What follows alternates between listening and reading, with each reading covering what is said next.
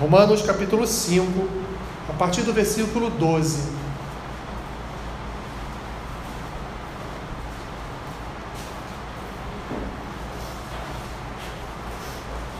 Romanos capítulo 5, a partir do versículo 12. Uma palavra que não é tão fácil, meus irmãos, de explicar.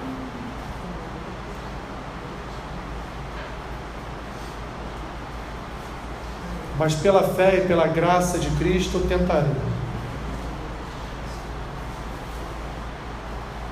Romanos capítulo 5, do versículo 12 ao versículo 21.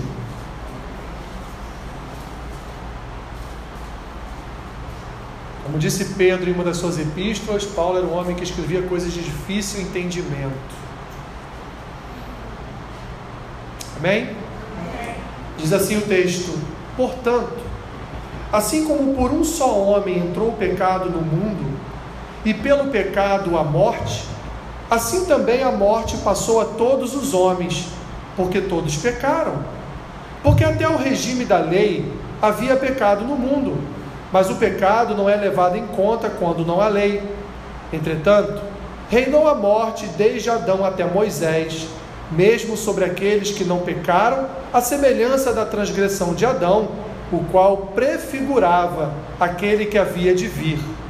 Todavia, não é assim um dom gratuito como a ofensa, porque se pela ofensa de um só morreram muitos, muito mais a graça de Deus e o dom pela graça de um só homem, Jesus Cristo, foram abundantes sobre muitos. O dom, entretanto, não é como no caso em que somente um pecou, porque o julgamento derivou de uma só ofensa para a condenação, mas a graça transcorre de muitas ofensas para a justificação. Se pela ofensa de um e por meio de um só reinou a morte, muito mais os que recebem a abundância da graça e o dom da justiça reinarão em vida por meio de um só, a saber, Jesus Cristo. Pois assim como por uma só ofensa veio o juízo sobre todos os homens para condenação, assim também, por um só ato de justiça, veio a graça sobre todos os homens para a justificação que dá vida. Por quê? Como pela desobediência de um só homem muitos se tornaram pecadores, assim também, por meio da obediência de um só, muitos se tornarão justos. Sobreveio a lei para que avultasse a ofensa, mas onde abundou o pecado, superabundou a graça, a fim de que, como o pecado reinou pela morte, assim também reinasse a graça pela justiça para a vida eterna, mediante Jesus Cristo, nosso Senhor. Obrigado, Pai, por tua palavra.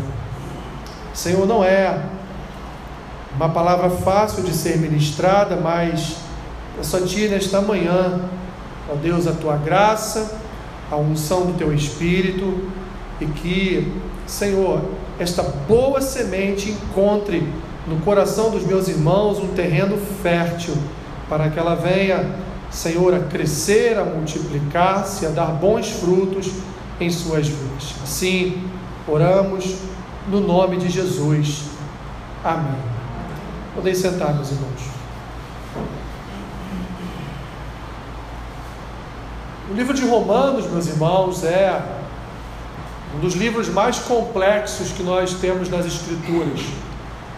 É um livro que praticamente fala de toda a teologia paulina.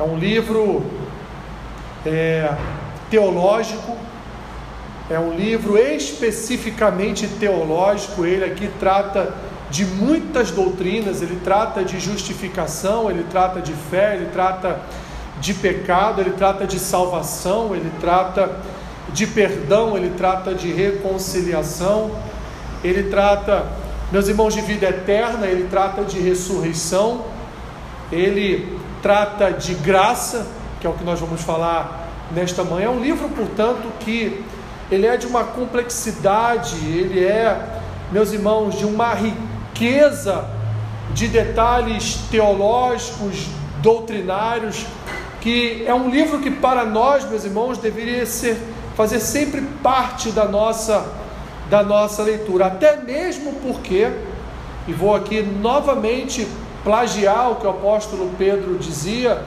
é difícil entender as coisas que Paulo fala, é, são coisas de difícil entendimento e, portanto, nós precisamos ler, reler, consultar livros, consultar outras traduções, consultar Bíblias com conteúdo explicativo para podermos então entender a natureza desse livro, meus irmãos, tão rico em detalhes e tão vasto de conteúdos de conteúdos teológicos. Eu não vou, evidentemente, é, não vou trazer aqui uma contextualização de todo o livro, mas eu quero trazer aos irmãos que é um livro que Paulo escreveu para a igreja em Roma para dirimir ali as, as brigas, as divisões que estavam ocorrendo naquele povo, no povo de Deus, em relação aos judeus, em relação aos gregos ou aos gentios, né?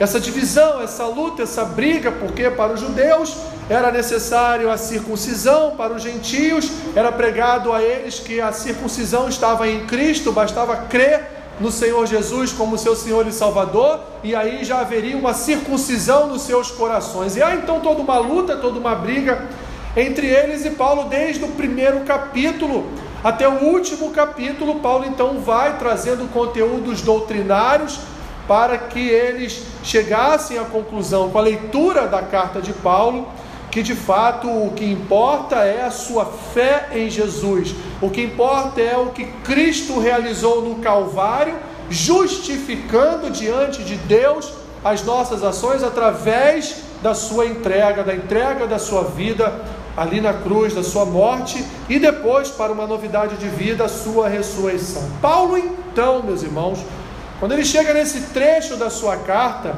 em que ele no capítulo 5 ele fala de justificação, ele vai então explicar o processo da justificação usando a imagem de Adão e de Cristo. Ele vai explicar o mistério da justificação, ele vai explicar o mistério da graça, utilizando-se, portanto, daquilo que Adão fez e daquilo que Cristo realizou também. Ele vai comparar as naturezas de dois homens. Ele vai comparar, em primeiro lugar, ele vai trazer a natureza do primeiro homem que Deus criou, que foi Adão, que foi o nosso primeiro representante. Adão é o representante de todos, porque todos nós viemos de Adão. E ele vai também aí comparar o resultado da ação de Adão com o resultado das ações do nosso outro representante, que é Jesus, que Paulo vai chamar de segundo Adão. Segundo Adão, por quê? Porque ele veio restabelecer aquilo que havia antes do primeiro Adão pecar, que era uma intimidade, uma amizade, havia uma conciliação, havia uma aliança entre Deus e o homem. aliança essa então que foi rompida Aliança essa que foi quebrada porque Adão pecou. É isso que Paulo, meus irmãos, dentro de um contexto, é isso que Paulo está trazendo para nós aqui do versículo 12 até o versículo 21, comparando o resultado das ações desses nossos dois representantes, Adão em Gênesis e agora Cristo na sua na sua vinda. Paulo então ele vai fazer uma referência já no versículo 12. Ele vai fazer uma referência ao livro de Gênesis, citando o pecado de Adão e, por consequência, citando como um representante de toda a raça humana, como representante, o primeiro representante da humanidade, ele vai dizer o seguinte: já que Adão pecou, então todos os seus descendentes são pecadores. Já que Adão pecou, então todos os seus descendentes vão experimentar do resultado do pecado de Adão. E qual foi o resultado, meus irmãos? A morte. Esse foi o principal resultado do pecado, da ação de Adão, lá em Gênesis capítulo 3. Ele vai então citar o pecado de Adão, por consequência, a morte de todos os homens, antes que Deus nos entregasse uma lei escrita antes que Deus, lá em Moisés, nos entregasse então textos escritos para então dizer para nós o que era pecado e para trazer até uma nova realidade a respeito do pecado. Olha o que ele diz no versículo 12, olha aí para a sua Bíblia. Portanto, assim como por um só homem entrou, em, entrou o pecado no mundo, quem foi esse homem? Adão. Por um só homem, Adão, entrou o pecado no mundo. E pelo pecado a morte, assim também, como Adão era o nosso representante, como Adão era o nosso pai, assim também ele completa o texto: a morte passou a todos os homens, porque todos pecaram. Todos são pecadores, porque Adão trouxe a nós o resultado do seu pecado, da sua desobediência. Ele continua então nos próximos dois versículos 13 e 14. Porque até o regime da lei, até o regime da lei, havia pelo pecado no mundo, mas o pecado não é levado em conta quando não há lei. Entretanto, reinou a morte desde Adão até Moisés. Que ele está dizendo? Olha, o resultado do pecado de Adão, ele foi até Moisés sem lei. Até Moisés não havia lei. Em Moisés, Deus então entrega ao seu servo as, leis, e a partir de então o povo passa a ter um entendimento do que seria pecado. Qual a sua ação que denotaria um pecado? Se ele adulterasse, adulterar um pecado? Por exemplo, antes de Moisés parecia que não. O homicídio era um pecado? Parece que antes de Moisés não, mas depois de Moisés passou a ser.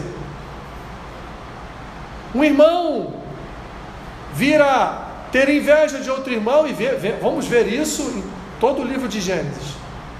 Nós sabemos que é pecado, mas não havia nada escrito, não havia nada dado por Deus que dissesse: olha, inveja é um pecado. Sara ou Sarai, você entregar o seu marido para Agar é um pecado, mas aonde isso estava escrito? Não estava escrito.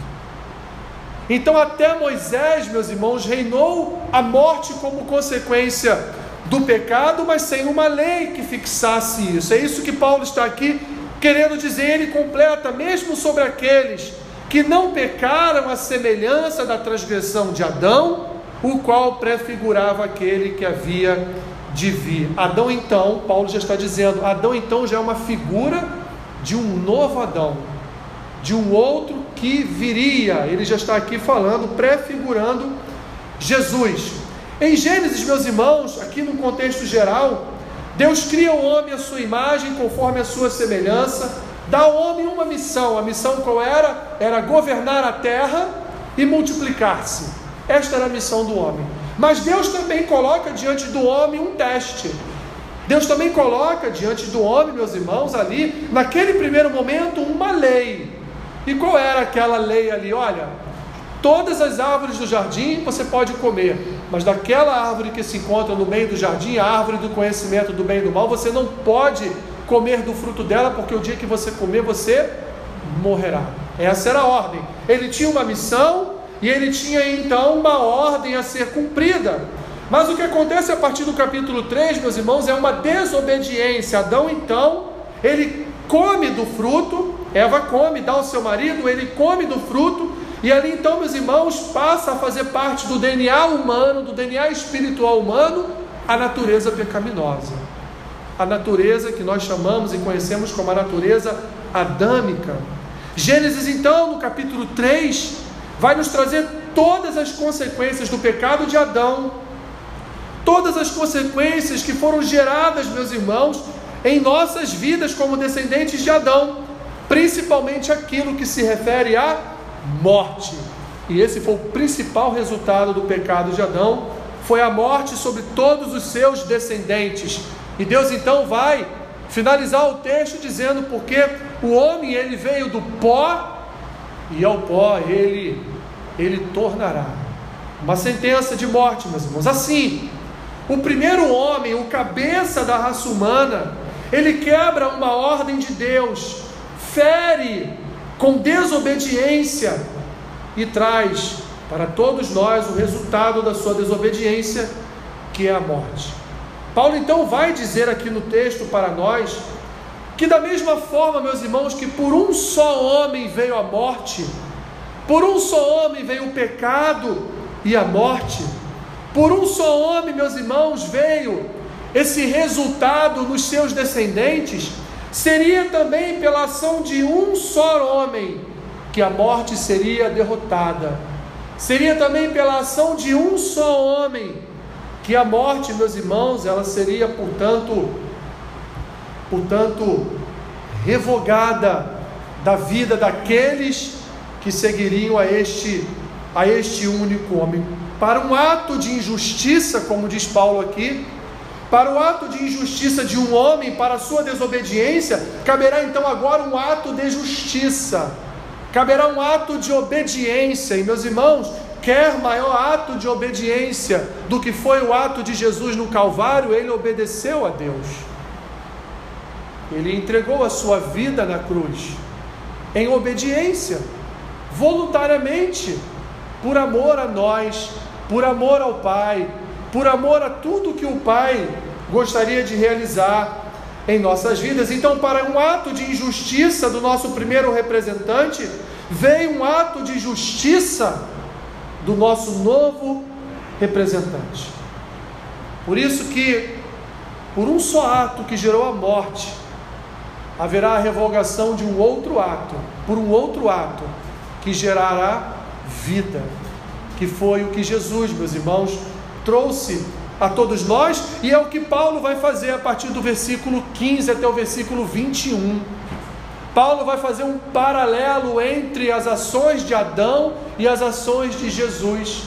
Paulo vai trazer contrastes entre aquilo que Adão fez e aquilo que Jesus faria para o seu povo. Ele vai terminar o versículo 14 dizendo que Adão era uma pré-figura daquele que viria. Porque ambos, meus irmãos, repetindo, tanto Adão como Cristo, ambos são representantes de um povo. Adão foi o cabeça da humanidade. Adão foi o cabeça da raça humana, foi o cabeça do homem. Em Adão, todos nós fomos feitos imagem e semelhança de Deus. Em Adão, todos nós fomos feitos carne e osso.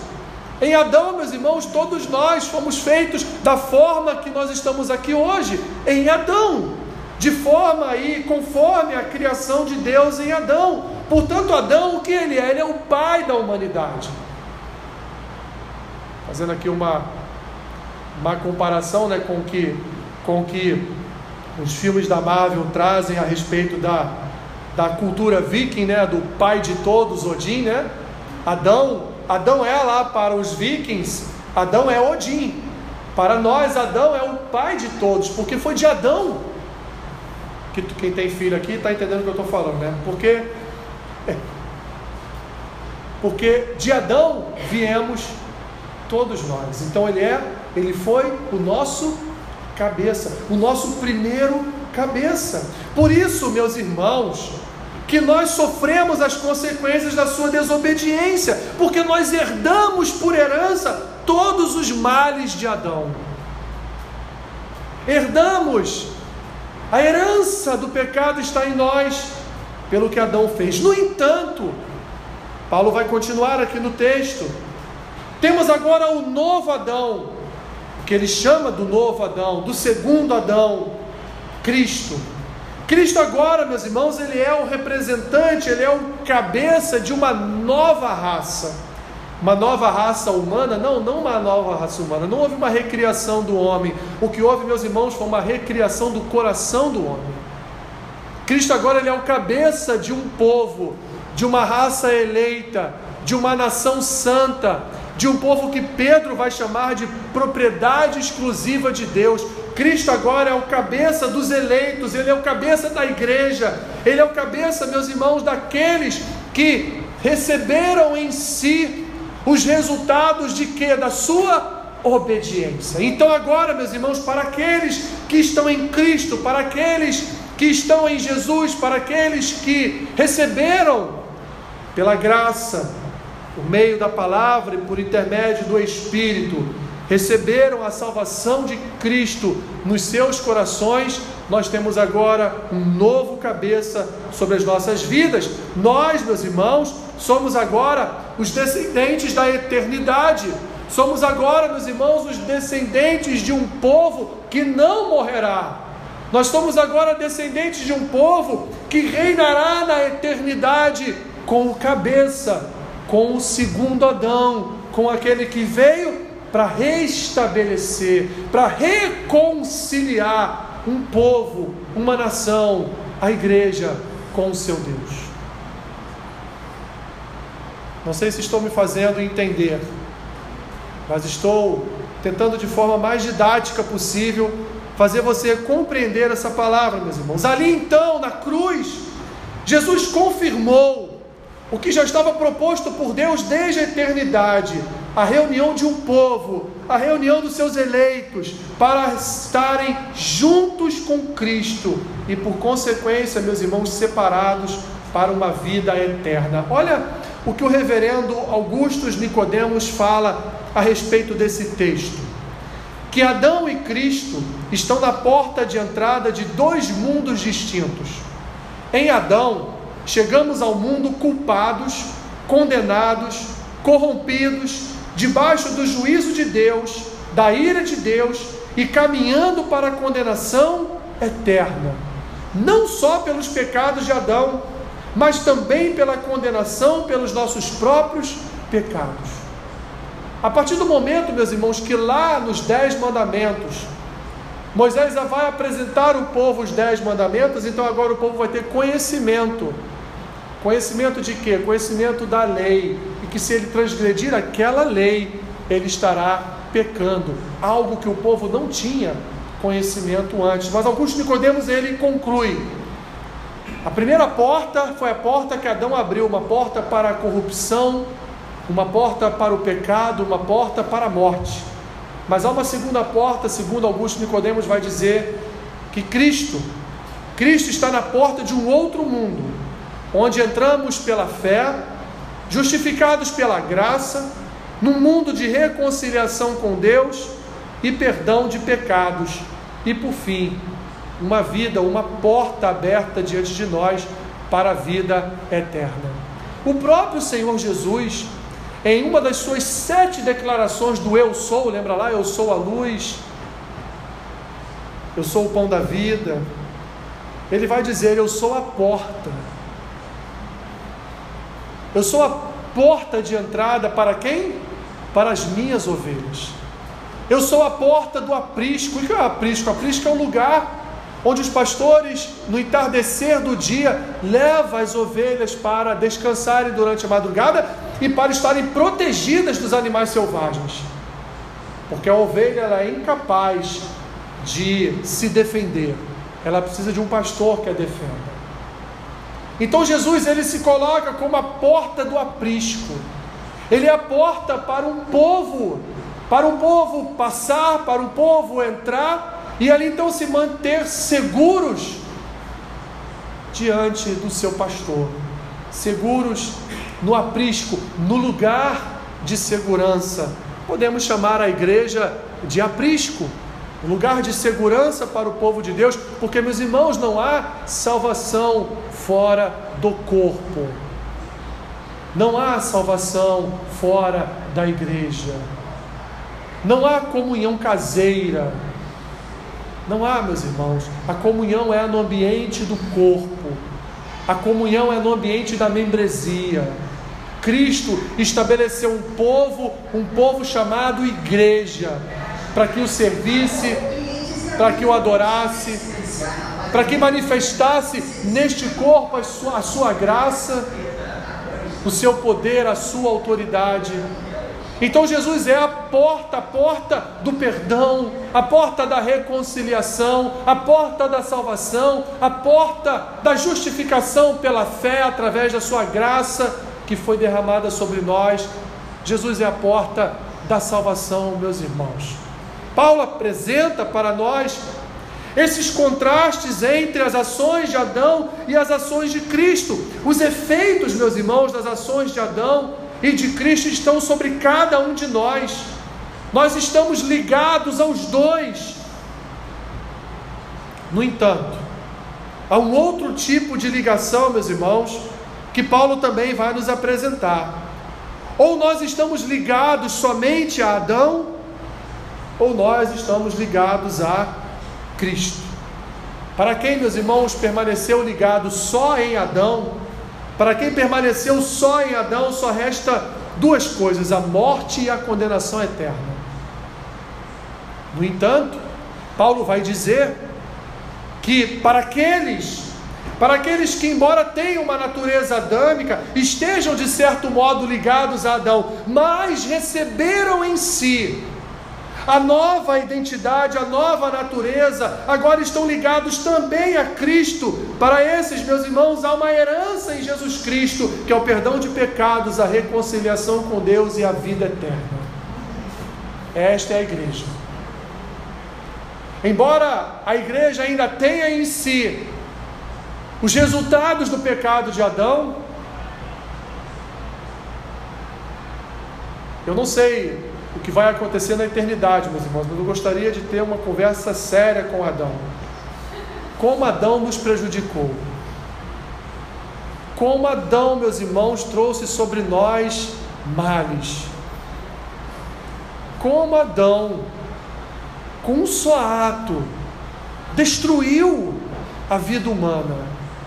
Mas Deus, meus irmãos, também com um só ato, nos reconciliou para a vida eterna com um só ato, ele restabeleceu a sua aliança.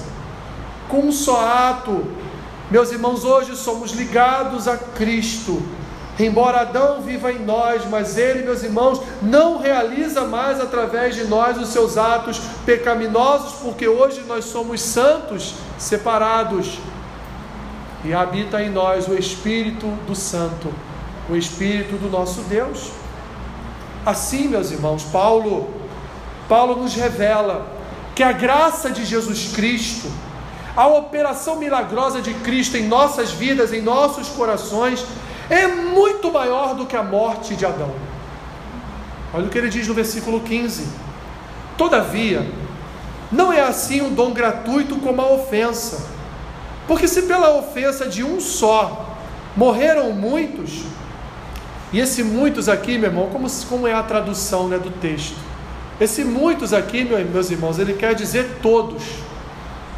Pela ofensa de um só homem, morreram todos. Que todos estão mortos em Adão. Toda a humanidade. Muito mais a graça de Deus.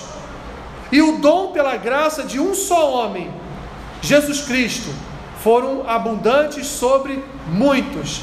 Mas esse muitos aqui não é de todos, esse muitos é só da igreja. Olha que coisa, meus irmãos.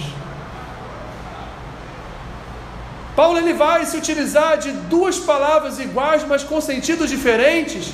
A morte de Adão, o pecado de Adão trouxe sobre toda a humanidade a morte. Paulo fala aqui muitos, mas esse muito é todos. E no final do texto, o muito que ele diz, o todos que ele diz, na verdade, significa muitos.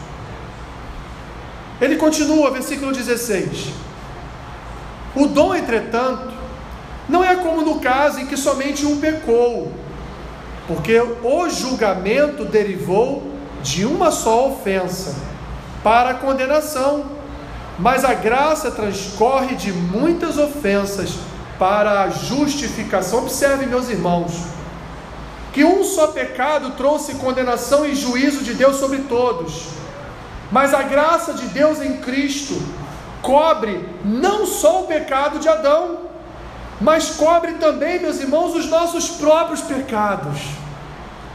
Não cobre só o pecado de Adão, que resultou na nossa natureza pecaminosa, mas ele cobre também os pecados que nós cometemos até os dias de hoje. Portanto, a graça de Cristo, ela é muito maior do que a ação realizada por Adão lá no Éden. A graça de Cristo, o amor de Deus é muito maior. do que as consequências, meus irmãos, do pecado de Adão que estão sobre nós até hoje e que são várias ofensas cometidas pelos descendentes de Adão. Por isso a obra de Cristo é maior do que a obra de Adão, como ele diz aqui no versículo 16. Ele continua. Versículo 17 ele diz: Se pela ofensa se pela ofensa de um e por meio de um só reinou a morte, muito mais os que recebem a abundância da graça e o dom da justiça reinarão em vida por meio de um só, a saber, Jesus Cristo. Paulo diz aqui: por causa de Adão, a morte passou a reinar no mundo. Por causa de Adão, meus irmãos, todo mundo todo mundo morre. Todos nós morreremos. A não ser que Cristo volte, com todos nós ainda vivos, então seremos transformados do jeito que estamos hoje. Mas todos nós, todos nós um dia morreremos.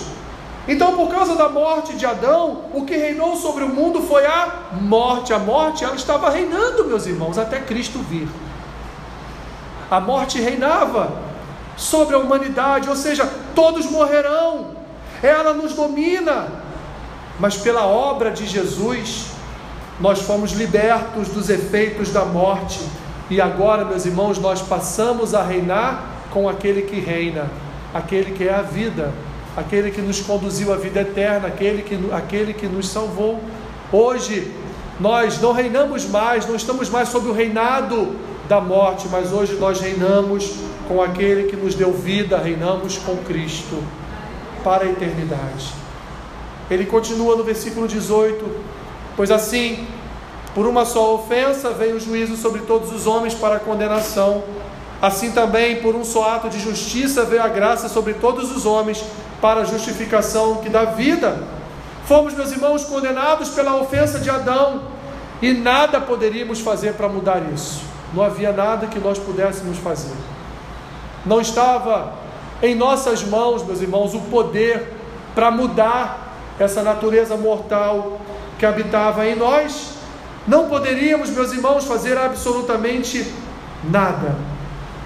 Mas por um ato de justiça, por um único ato de justiça, e que ato de justiça foi esse? Jesus, de forma inocente, foi entregue à morte em nosso lugar.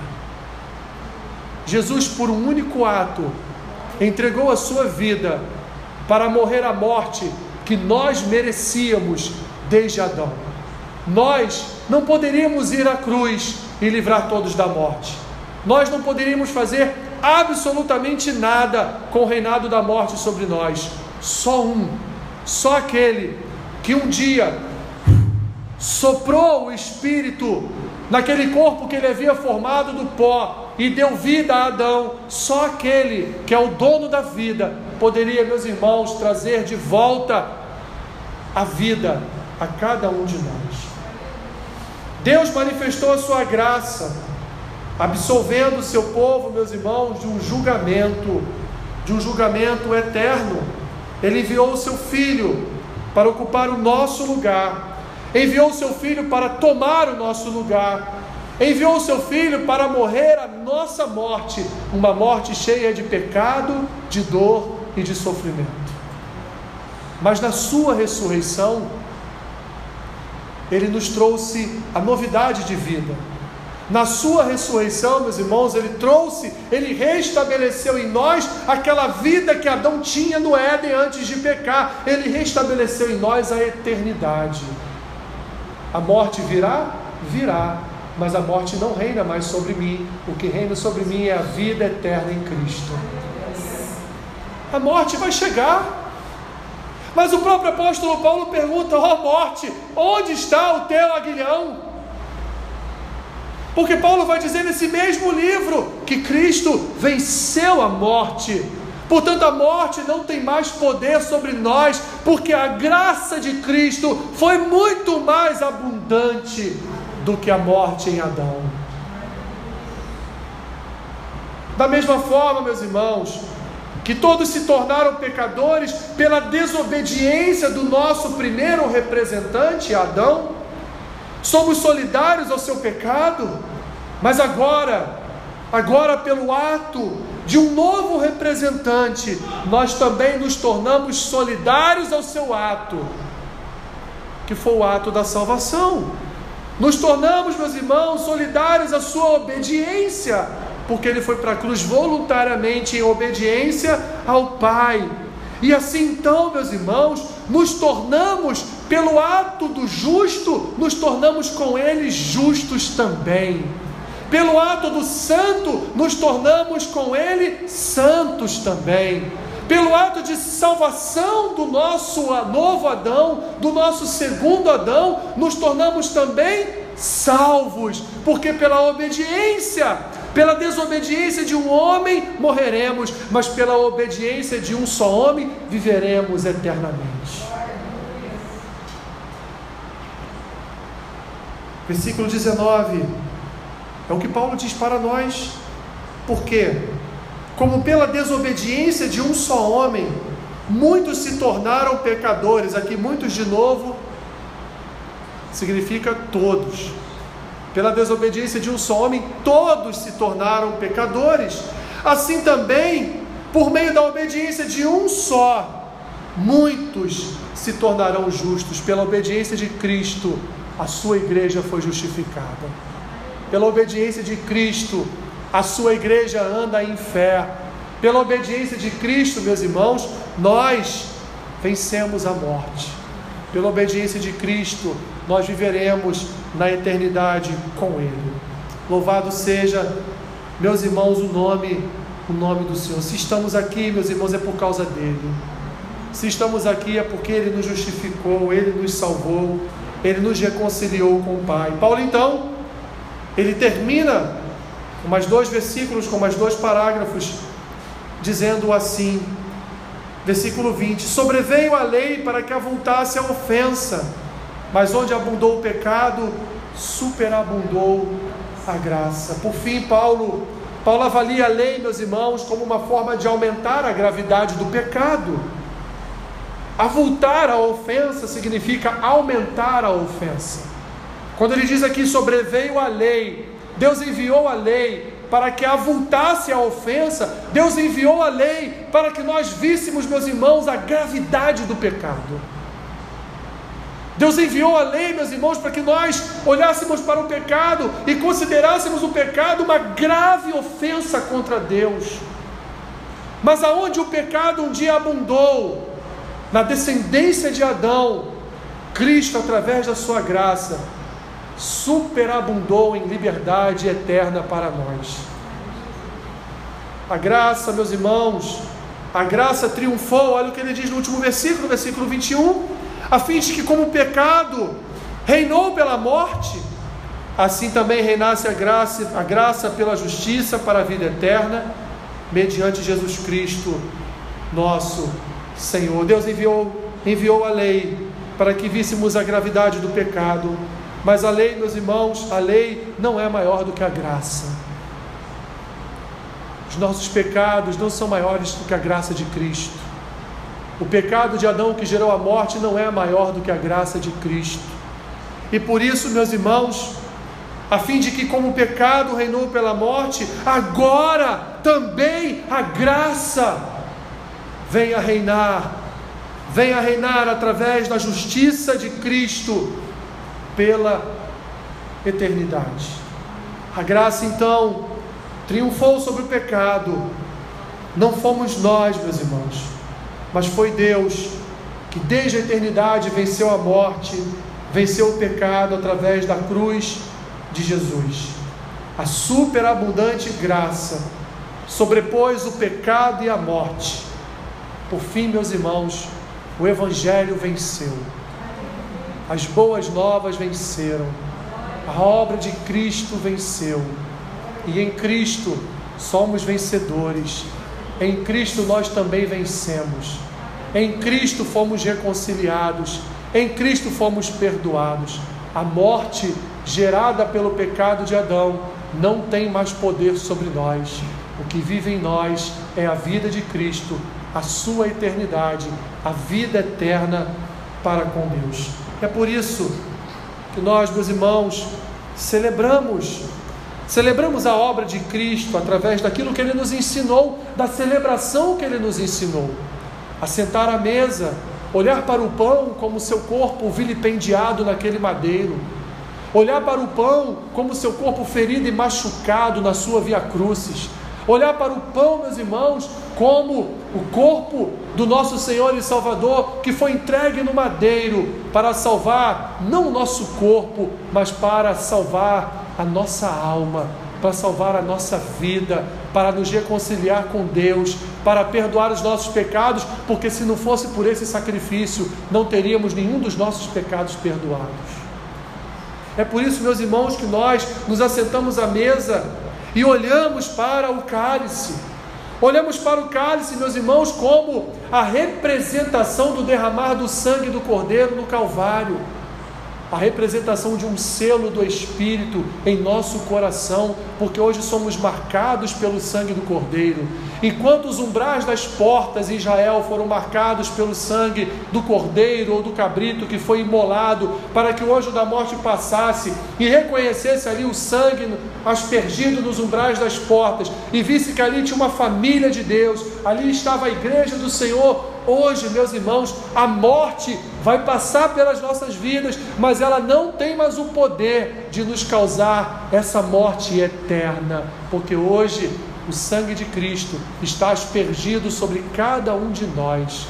O sangue de Cristo está aspergido sobre os umbrais da nossa vida. E, portanto, meus irmãos, o, a morte não tem mais poder sobre a igreja do Cordeiro, sobre a igreja do Senhor. Vamos, portanto, nos preparar, nos preparar para participar deste momento santo e sublime, onde nós nos lembramos da obra de Cristo, não só da sua morte, mas principalmente da sua ressurreição.